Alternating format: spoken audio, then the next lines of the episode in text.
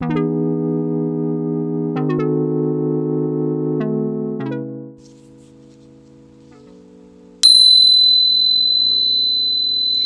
ばんは。スピリチュアルケアラーしずくです、えー、今日は6月の11日日曜日ですね。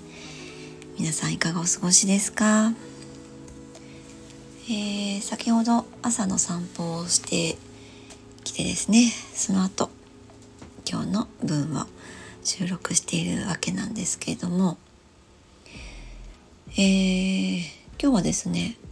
少しいつもよりどれぐらい遅いか3 4 0分ちょっと遅い時間帯でねお散歩をしてきました。で、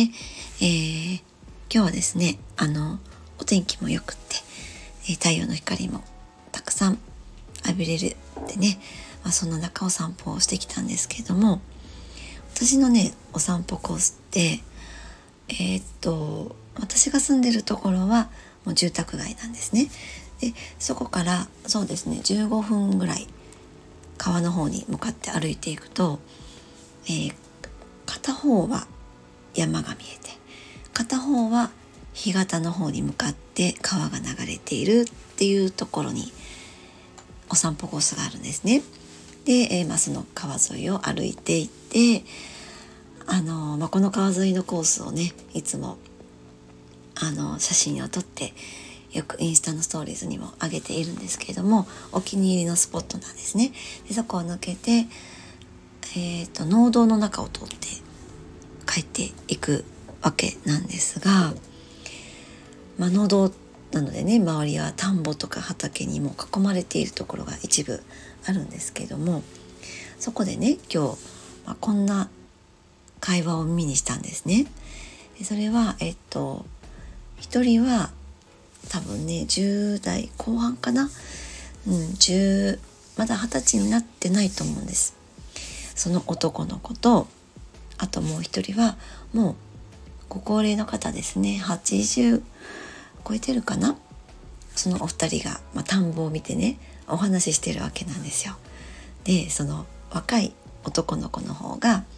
もう一人の男性に向かってあそこの土手をねその取ってしまえばここが広くなってこの田んぼが一つになってこう、まあ、いいんじゃないかみたいな、まあ、ざっくりまとめるとそういう話をねしてるんですよ。でその高齢の男性が「ああそうやな」みたいな感じで会話をしてるのが聞こえてきたんですけどもあのー、まあ、私のねこれは偏見かもしれないんですけれどもえっと私が住んでいるこのところで畑をされている方ってもう本当にねご高齢の方がほとんどなんですよ。若い方って、えー、見ないんですよね。だからもう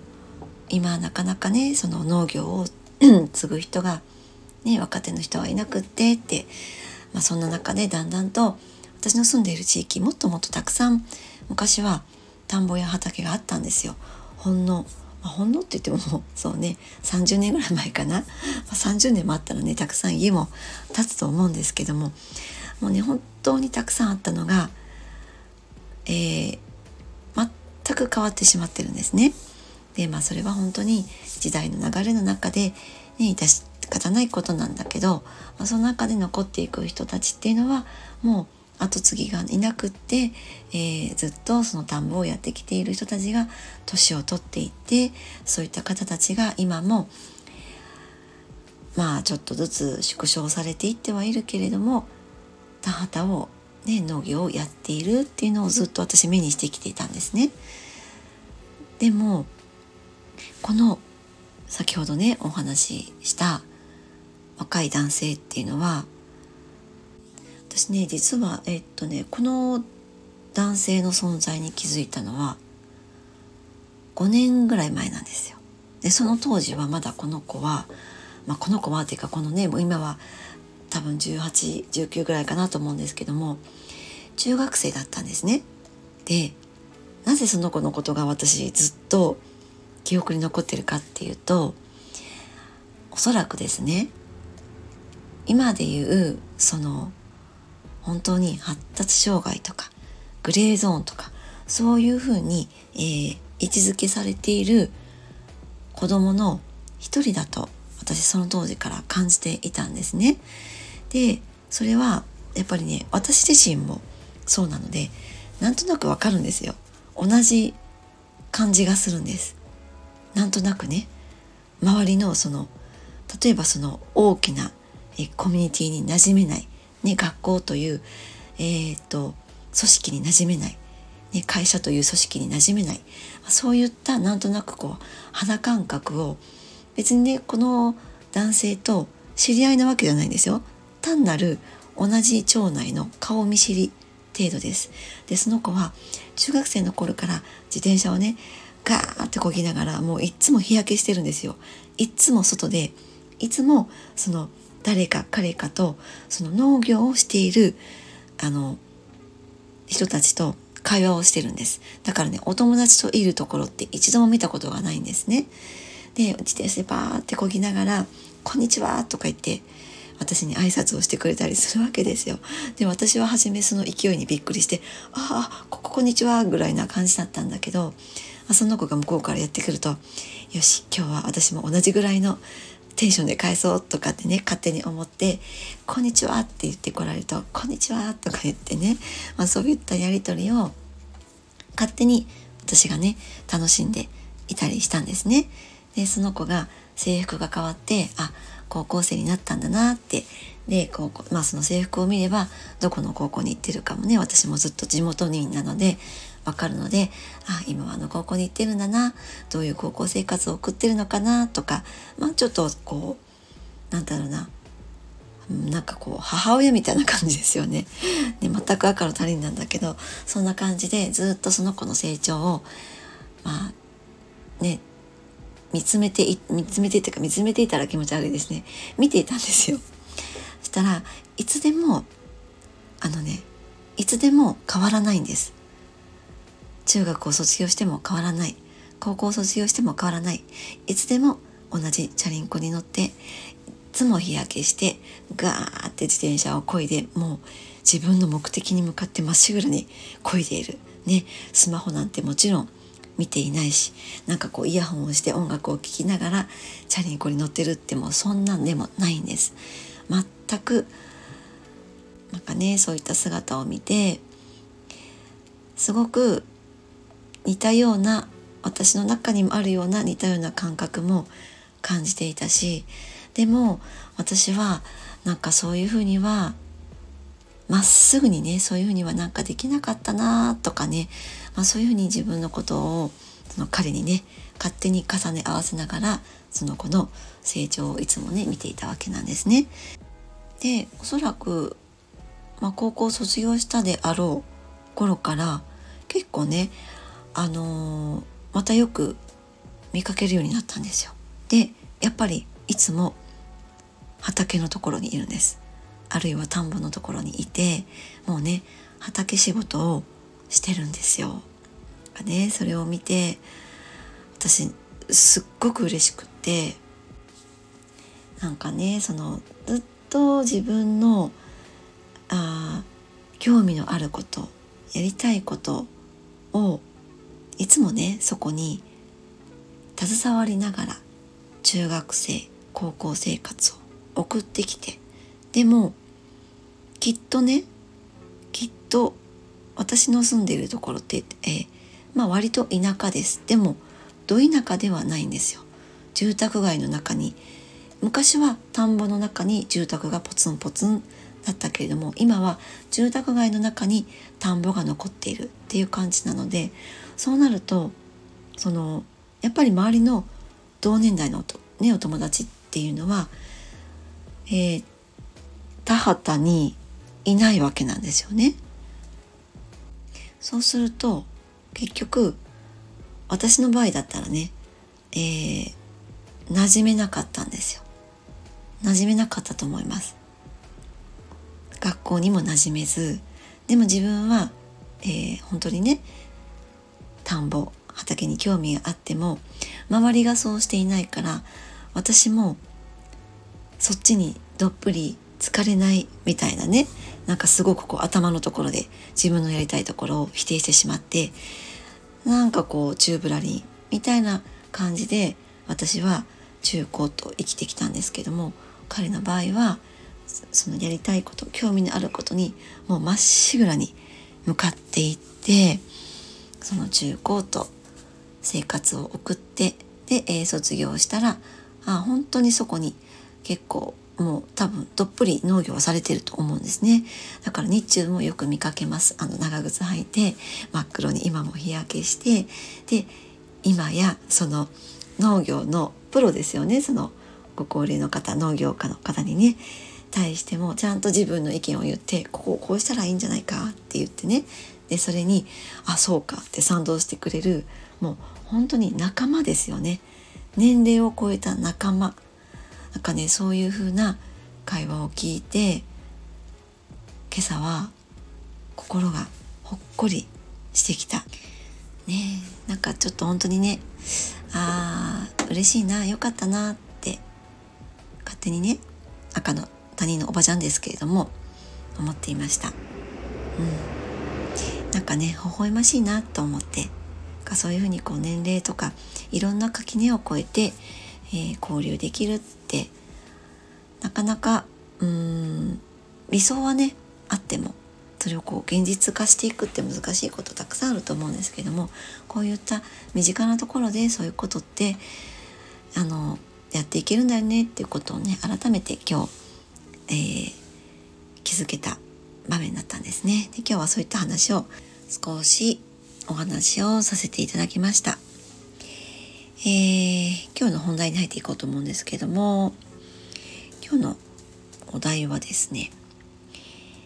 相手は写し鏡でねそれってどういうこと？っていうお話をしていこうかなと思います。まあね相手はね自分の内側にある投影だとかね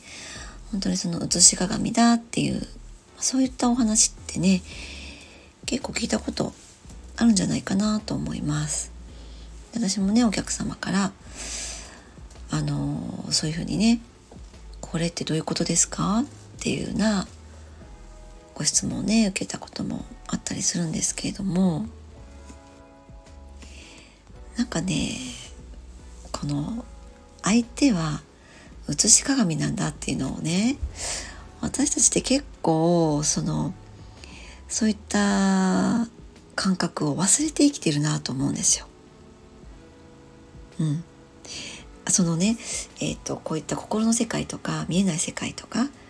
スピリチュアルなこととかが好きな方ね興味を持っている方ねいろいろ勉強されて相手は自分の内面を見せてくれているその写し鏡だって言って頭の部分では分かっていてもだけど思い悩むっていうのはやっぱりそれを腹落ちできていなくって、まあ、それって単純にやっぱりその忘れてしまっているからだと思うんですよね。ねえあの今やね本当にいろいろ調べたりね情報を得られるのでもう本当にねお詳しい方多いんですけれども、えー、例えばね本当にその心のこととか目に見えない世界のことを知ってきたとしてもね相手は自分の写し鏡だっていうことを知っていたとしても、えー、自分の目の前で何か出来事が起きたとしてもなんかねそれをねすっかりね忘れちゃってたりするんですよね。えー、まあ本当にねこれは私も含めそうです。もうなんかこうおわたわたおたおたしちゃって冷静でなくなっちゃうとかねねそういう時もやっぱりありますけれども、まあ、それはねその心がね、えー、揺さぶられているっていうことになるかなと思うんですが、でもそういうふうにこう揺れ動いた時でもあそうだったなっていうふうに今一度ね俯瞰してみるっていうのもいいかもしれないですね。なんかほら私たちってそのいろんなことをね勉強して情報を得て知っていくとなんかこれってやっぱり人間の強欲なところなのかもしれないんですけども何かちょっと起こった時に「ああそれ知ってる知ってる」ってもうこういうことなんでしょうっていうふうにそのなんか1を知れば10を知ってるみたいな感覚になることってあったりするんですよね。ね人間ってね。でもそれってその本当に知ってるだけでいて、まあ、実体験がないみたいなねそういうことになってきちゃうと進化って止まると思うんですよ。私たちね。なので自分自身の探求の道なんですよ。きっとね。この外側の世界で起こったことに対して自分の自我で起こる揺さぶりみたいなものもね。もう進化の道。でしかないのかなと思うんですよね。だから本当に自分の探求っていうのは終わりがない旅なんですよね。最後の時までね。あその私がよくこういうところでお話ししたりセッションの時にもお伝えすることってなんかこう教科書の内容をただただ読むだけの世界じゃないわけですよね。それって誰にでもねできることなんだけど何て言うのかな。結構ね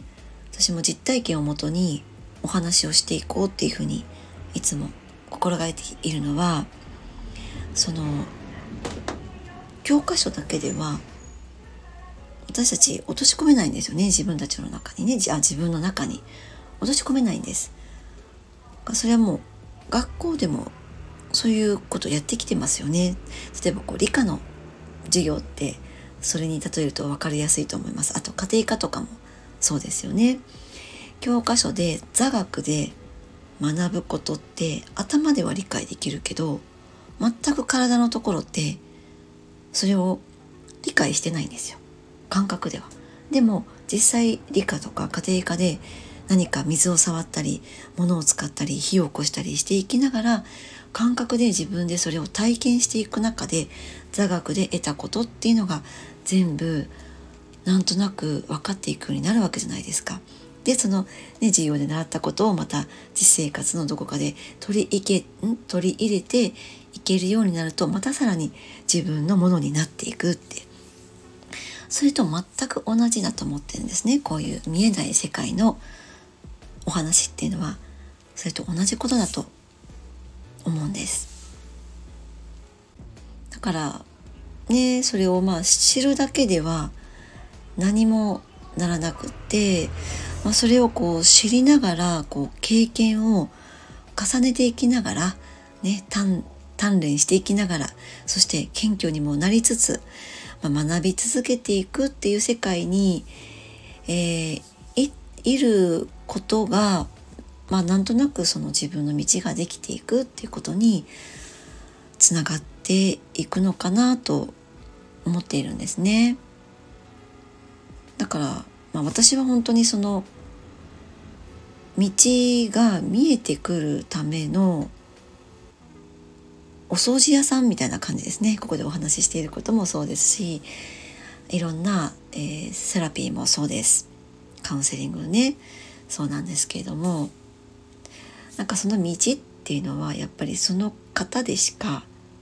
作っていけないものなんですよね。でもその道があるであろうところにいろんなそのゴミがあるとやっぱり道って見えないんですよね。でそのゴミっていうのは感情のゴミとかねですよそういうものです。ね自分の中にもういらないねものです。でもうそういったものが私たちって自分の中にいっぱいあるんですよ。でそれってほら自分一人じゃどうにもできないゴミってあるじゃないですか引っ越しゴミとかもそうですよね。もうそれって誰かの手を借りれば簡単にゴミ捨てはできるわけですよだからそこの部分も私がちょっとお手伝いさせていただいてあとはねどの家に引っ越しをするか、ね、どの地域に引っ越しをするかっていうのは、まあ、そのね人が決めることなのでその道を作っていくのはね、えー、その人自身っていうことになっていくわけなんですけれども、えー、まあ、でですねだけども、まあ、もちろんこう厳しくあるばっかりだけじゃなくて逆にユーモアとかリラックスっていうのもやっぱり必要かなって思います。はい。で、まあ相手はね、その写し鏡っていうのなんですけども、本当にね、これは、まあ本当に聞いたことあると思います。1回や2回ぐらいはね。ねえ、まあこれはですね、本当にね、生きていると結構忘れちゃうんですよ、このことね。うんこういうのを知識としてていてもなんかね私こんなひどいこと言われたんですとかねこんなひどい目にあったんですとかですね。またこういう人が現れたんですとかね。いやもうねあたかもその私は何にもしていないのにもう相手が一方的にねひどいことをしてきたんです。でねこういうことってねよくあるかなと思うんです。ないですか？でもねそういう時っていうのはそのひどいことを言ったりねしたりする人が現れるっていうのは自分自身が自分に対するひどい扱いねひどいことをしている、ね、自分に対してひどいことを言っている、えー、きついことを言っているもっと前頑張れよとかねそういうことが自分の内側にあるよっていうのを教えてくれてるんですよ。ね。相手がそれを見せてくれてるんです。伝わりましたか？今のところ。そうなんですよ。だからねその相手が写し鏡っていうのはそういうことなんです。だからね例えばこう職場を変えてみてもなんかいつも厳しい人がねいるとか。そういう時っていうのは自分自身がいつも自分に対して厳しい意識で自分を扱っているっていうことの表れなんですよね。どうですか？思い当たる節ありますでしょうか？ねすごい感じで責められたんですかね。そういったのもいつも自分を責めていたりする意識があるんですよ。でまあそういう時って感情がすごく揺れますよね。でその揺れた時にあこの責められているっていうのは自分の中に、ね、自分を責める意識があるんだなっていうふうに気づいてあこれを今自分は手放す時に来てるんだな。ってね。よし。じゃあ自分を責めるのをやめていこう。ってね、まあ、そんな風にその自分の深いところへの気づきっていうのが必要なんですね。ねもうあの例えば罪悪感をねすごく持っている人っていうのは結構ね責められたりしちゃうんですよね。あと例えばねなんかこう怒りをぶつけられる人ばっかりに出会う時っていうのはもう自分の内側に自分に対する怒りがあったりとかするわけですよ。自分に対する怒りってねなんかこうちょっと意見分かりづらいかもしれないですけどもいつまで我慢してるんだとかねいつまで私を我慢させるんだみたいな怒りがあったりすることもあるかなと思います。もう怒りを感じる時ってね自分に対する怒りですよね。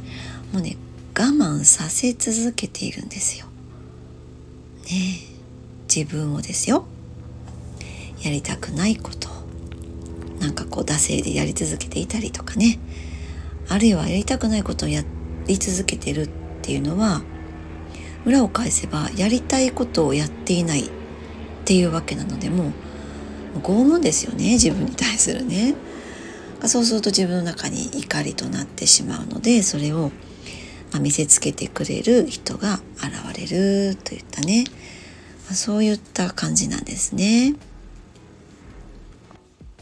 まあねそういったものは手放していくのが必要になっていくわけなんですけれども手放すってね難しいって感じる時もあるかもしれないです。どうやるのそれってね。まあ、それってその手放すっていうのは本当の意味でのその自分への理解とかね本当に自分を知っていくっていうその姿勢になっていかないことにはなんかね根本的には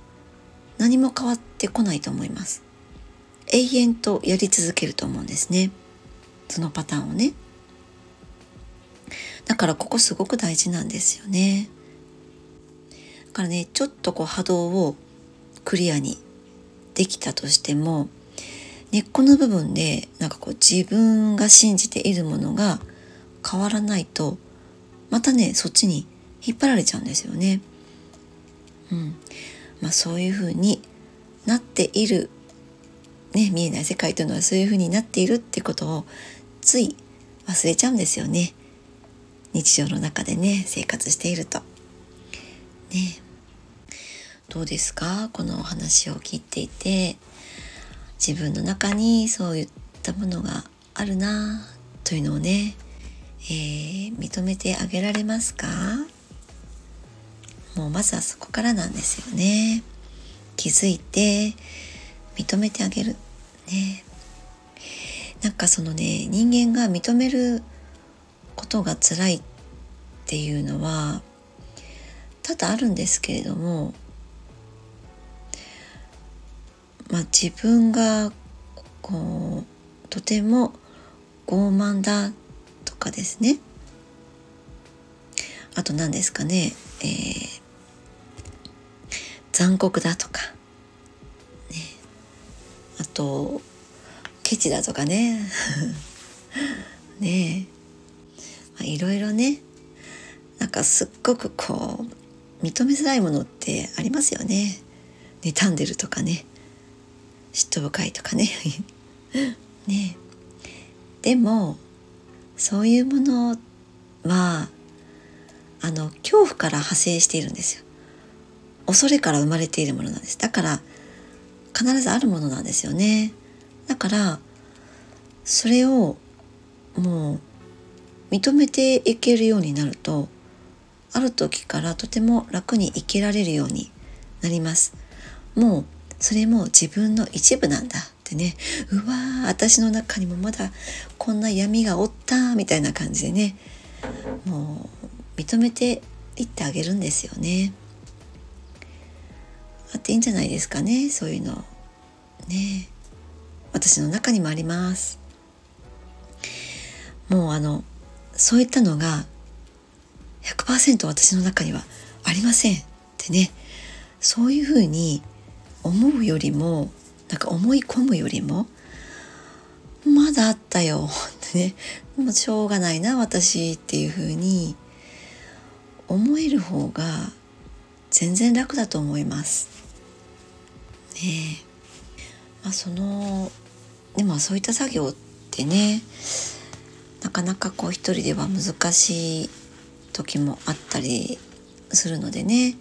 えー、レインドロップを通してあるいはセッションを通してそういったところの調整をねしているっていうわけなんですけども。まあどういったことをしているかっていうと結局その振動数が、えー、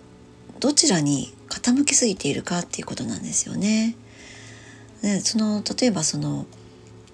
認めたくないとかね、えー、こんなものはないとかすごくこう恐れの方に向いている時っていうのはずっとその回路の方に向かっているのでもうそこの振動数がこう大きくなっちゃうんですよ。そうすると揺さぶりも大きくなるんですよね心の揺さぶられも大きくなるんですけれどもそれをちょっと真ん中寄りにしてあげるという感じですだからそのめちゃくちゃ不安のところにいるものをめちゃくちゃ幸せのところに持っていくとかそういうことではないんですよからレンドロップを受けたら何かがめちゃくちゃ変わったもうめちゃくちゃ幸せとかもちろんそういうわけでもないんですよ。そんな両極どちらかになるっていうことはできないしねもちろん私ができるわけじゃないしできる人がいたとしてもやっちゃいけないんですよね。もうそこはその人自身が見つけていくプロセスであってその人自身の喜びの領域なので私たち、まあ、セラピストヒーラーとか言われる人たちがやれることってその人を真ん中にちょっと戻してあげる。そんな感じなんですね。だからねもう極端から極端へ。ね白から黒へ。陰から陽へ。っていうことではないんですよ。もうグレーのところ。中央のところにチューニングする。っていうことなんです。でそうすると何がいいのかっていうと、まあ、白か黒かに大揺れしていない状態ですよね。真ん中にいる状態なのででその真ん中から新しい選択ね選び直しができるっていうとこなんです。そこにまずは行かないことには何も変わらないわけなんですよねだから本当にお掃除ねクリアリングをしているっていうのが私の、まあ、役割なのかなと思っているんですけどもね。はい、えー、本当にねその真ん中からしか新しく選び直せないんですよね。うん。とっても黒にね触れている時っていうのはもう自分がね黒に触れているっていうことさええー、わからないんですよ。だから黒いのがもうねしんどいからもう嫌だってだからもう白に行きたいんだっていうふうにまたこう極端になっちゃうんだけれどもでもそうじゃなくて一旦グレーのところに行く。っていうことをしてあげるとちょっとそのね自分を責めるとかね、もうこうじゃなきゃだったらこう行きたいんだみたいな、うん、そのためにはこの道しかないんだとかね、えー、そういった思考が取れていくのでなんかこう自分を責めたりとかね、えー、罪悪感の中で生きるみたいなものも少し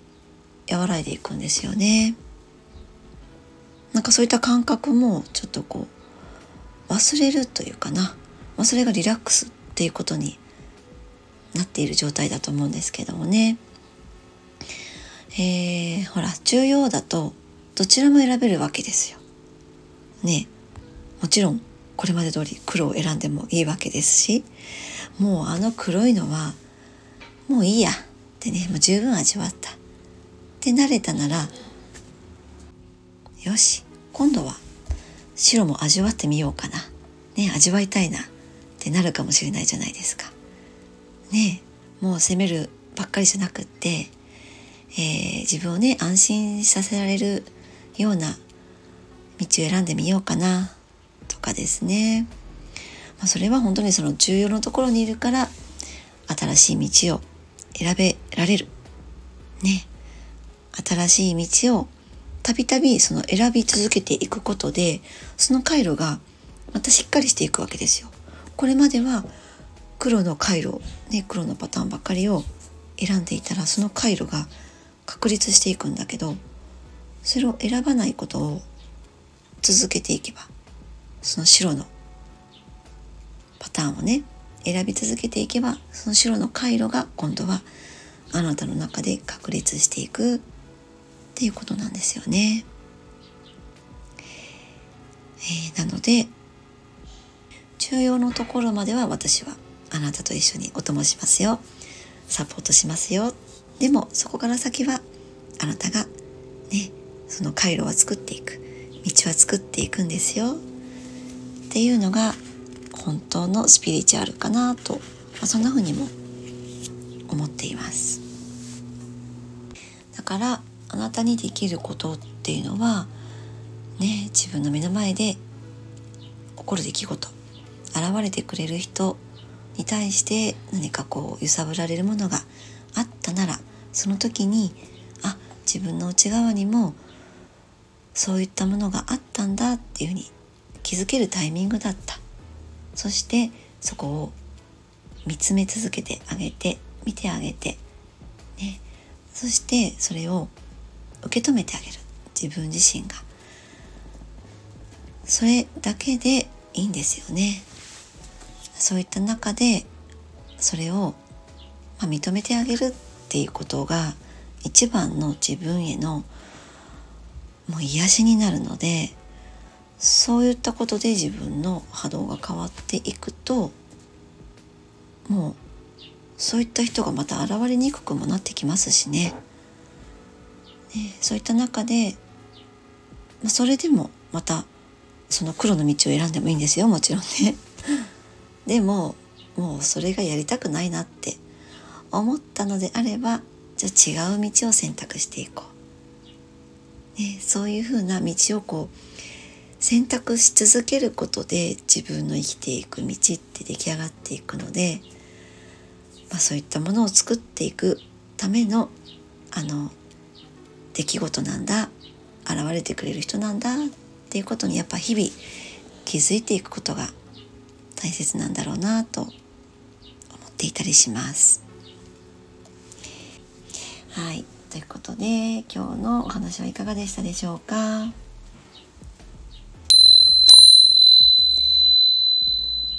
ゆるりほっとするひとときを大切にお過ごしくださいね。おやすみなさい。